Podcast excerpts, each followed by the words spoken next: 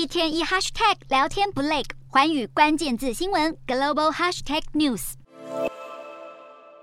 在耶诞假期间，英国首相苏纳克拜访了伦敦的游民收容所，没想到本该是温馨的民间访查，却闹出了尴尬桥段。苏纳克询问收容所内的游民有没有在公司上班，接着还问对方想不想去金融业工作，而对方回答还是先熬过这个耶诞再说。就是这段对话引来在野党批评，认为这位身家比英国王室还富有的首相完全不知民间疾苦。英国在这个耶诞佳节，也不是只有游民们感到生活压力高涨。根据政府数据，民众的能源账单从去年初以来就大幅飙涨。今年秋天的平均年费来到两千五百英镑，比去年同期增长百分之九十六。通膨站上四十年高点，让很多民众的温饱逐渐成为挑战。英国各地开始出现了温暖银行，全国有三千个登记在案的组织，在图书馆、教堂或是运动中心等等场所设立温暖银行，供应免费的暖气跟热饮，要在寒冬中为人们提供能够避寒的临时庇护所。